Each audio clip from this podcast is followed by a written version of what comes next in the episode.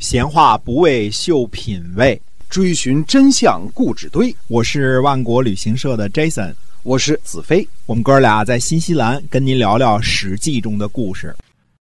好，欢迎您回到我们《史记》中的故事啊！继续我们上一次节目呢，跟您聊一聊这个三皇五帝的故事，是吧？嗯，对的。实际上呢，《史记》上真正记载的呢，就是说皇帝开始兴起的时候啊，神农氏世衰了。那么它的一个主要的表现，就是说它这个慢慢衰落下去的这个主要表现是什么呢？就是不能争。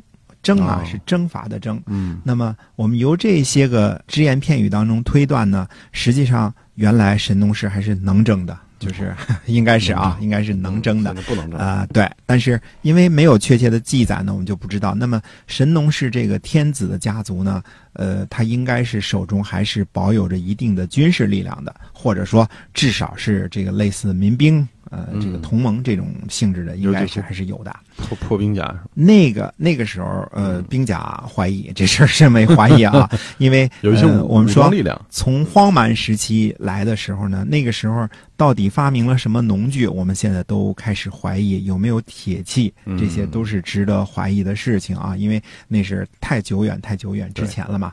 那么神农氏呢，到底是他们家这个掌权掌了多少代，呃，多少年？这个我们都无从谈起，因为那个时候呢，日子过得越慢，也可能是几百年，也可能是上千年，也可能更久，我们不知道啊。但总而言之呢，神农氏呢，在皇帝兴起的这个时候呢，他就不能争了，他不能够成为秩序的维护者了。嗯，那么大家想象一下，其实这个农业的种植啊，它一定会带来一个什么问题呢？人口爆炸式的增长。对。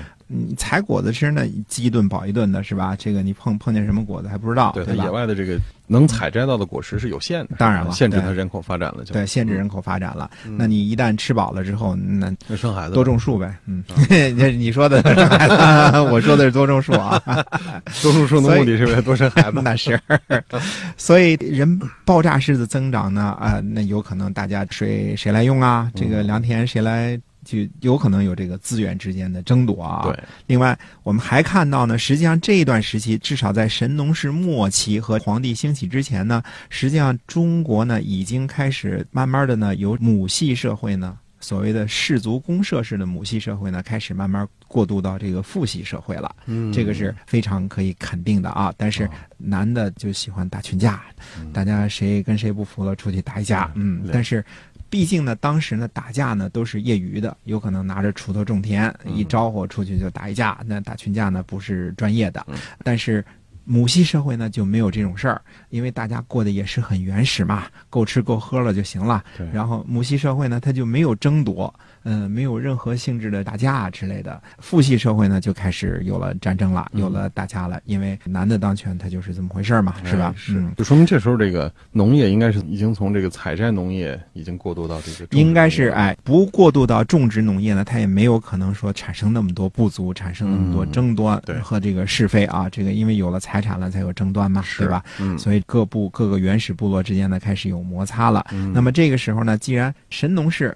不能争了，那就需要类似皇帝这种人，需要怎么着啊？用武力来解决了。能争的这个，哎，我们说原始社会呢，那个时候呢，其实也就快进入解体的阶段了。因为你即便你是一个母系氏族的一个部落啊，这个公社跟谁都不争啊，这个跟谁也不打架，那旁边的人都打架，他打你呀，对吧？所以这事儿人学学也也学会了。所以呢，我们说这个有争斗的时候，其实母系原始共产主义社会这个性质就很快就会发生的变化。那我们现在再大胆的妄自推断一下，说这个。呃，原始社会到底是什么样呢？是这母系社会，我们都都听了很多啊。那么我呢，跟大家分享一下我的这个猜想。因为呢，我先猜想的一件事儿就是，人们的认识呢是逐渐的变化和发展的。嗯嗯，这个我们呃伟大领袖恩格斯说过啊，在《家庭、私有制和国家的起源》，这是恩格斯的很著名的一本书啊。他说，一开始的时候啊，人们被女人能生孩子这件事儿给吓住了。就是说，这个按照大自然的这个法则呢，我们说，任何种族它的首要的任务就是繁衍，扩大自己的地盘啊，占有更多的资源啊，这个是大自然发展的一个法则。种族的生存和繁衍永远是最重要的。女性呢可以生育，这事儿呢对于原始人来说，这是一件超神奇和太不可思议的事儿。啊，那这个奇迹啊，这那是绝对是奇迹啊！你你种族繁衍靠什么？得靠这个女性生孩子呀。这男人他不会生孩子呀，哎，所以这个妇女呢成了天然的领袖了，这本事大嘛，对吧？自然发话的权利就大了。其实我们在现在出土的所有的母系社会的这个遗址当中啊，也可以证明这。你比如说著名的这个半坡啊，它其中就有这个女性生殖崇拜，确实这个男人搞不定，这就不知道怎么回事啊，这个怎么怎么能啊生孩子？这是很很伟大的。那全世界各个地方的原始部落，从这个蒙昧到开化的这个过程当中，都无一例外的几乎。都是这个母系社会开始，说明全世界的先民们在。古远的时候，他谁也搞不清楚这事儿，所以恩格斯这话说的厉害啊！他说一开始的时候，人被女人能生孩子这件事给吓住了。我觉得，哎，恩格斯还是挺有文采的嘛，对吧？是 吓住了。哎，我们都叫这个时候叫母系原始社会。那个时候人们是我们说的那个什么点是共产共妻的。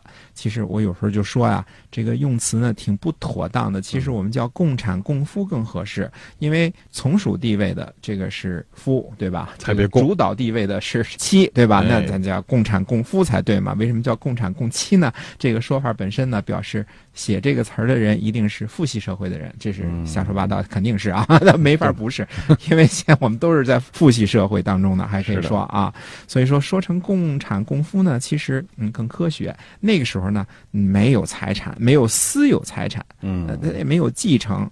母亲呢，大约知道是谁的孩子就行了。生的人肯定知道这是我生的，这是我的孩子，这是一定的，就是妈妈知道是，哎，妈妈知道就行了。那么这个人类的进步呢，其实它就是一个慢慢的、逐渐的，从这个表象呢到本质的。这些个先民呢，一开始呢，在这个生存和繁衍的时候呢，他会慢慢的观察世界。啊，对，那古人呢最观察的几个呢，就是日月星辰，对吧？这是先看到的大河大山，呃，风霜雷电。他呢也会注意观察呢自然界的这个春华秋实、驯养动物的生存繁衍这些个状态。但是呢，男人肯定是生来他的体格就是壮健的，所以他是孔武有力的。但是面对着拥有生育特权的女性呢，男人还是乖乖的。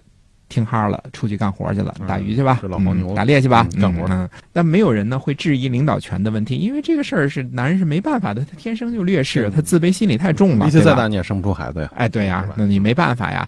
哎，他不会质疑他，但是有一天呢，这些个男人们突然发现了一件事儿：生孩子这事儿啊，他光有女人是办不成的，他无法单独完成。嗯，所以呢，发现了这个奥秘。哎，所以我觉得这个有了。看法有了想法，当然这是一个非常非常缓慢的过程。这一小步可能经过了数代甚至数百年、数千年的这个进化，可能人们才突然注意到这个事情。哦，原来这个生孩子得这个男的跟女的两个人一起合作才能干出这事儿来。不学生理卫生，哎，那没有这门课嘛，对吧？所以这都是摸索的，哎，摸着石头过河，哎，这这种感觉啊。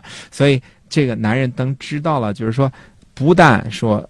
自己要劳动，要创造价值，而且呢，生孩子这个事儿呢，还是男人是主导的。嗯，没有男人这个主导，还是这事儿女人还是干不成的。嗯，那我个人认为呢，这个时候呢，那男人有想法是正确的，毕竟老是被供夫供惯了嘛，是吧？所以很可能就想起来说，哎，那男人能不能自己出去？另立一个天地，那么从这个部族当中呢出走，我认为是很可能从母系社会转化到父系社会的一个过程。